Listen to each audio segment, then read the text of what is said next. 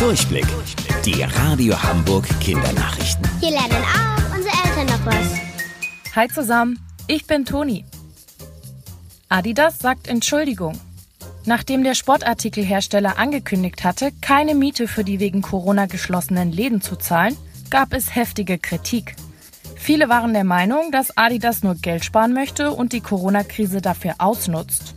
Denn eigentlich verdient das Unternehmen jedes Jahr mehrere hundert Millionen Euro. Heute kam dann die plötzliche Entschuldigung.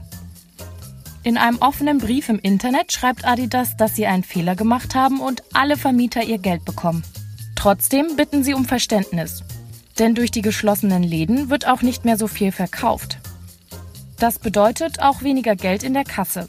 Und auf Dauer könne das selbst ein so erfolgreiches Unternehmen wie Adidas nicht aushalten. Vielleicht steht ihr gerade in der Küche und helft beim Kochen. Lecker Nudeln mit ganz viel Käse. Beim Essen zieht er auch oft lustige Fäden. Aber warum passiert das? Käse wird aus Milch hergestellt. Vor allem aber aus viel Milcheiweiß, Wasser und Fett. Die Eiweißteilchen sind fest miteinander verbunden. Das Wasser und harte Fettteilchen machen es sich zwischen ihnen bequem. Dadurch entsteht ein stabiles Netz. Deswegen ist Käse auch fest und nicht flüssig, wenn er kalt ist.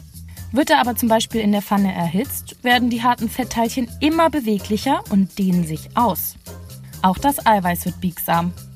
Der gesamte Käse wird immer weicher. So könnt ihr dann unendlich lange Fäden ziehen. Wusstet ihr eigentlich schon?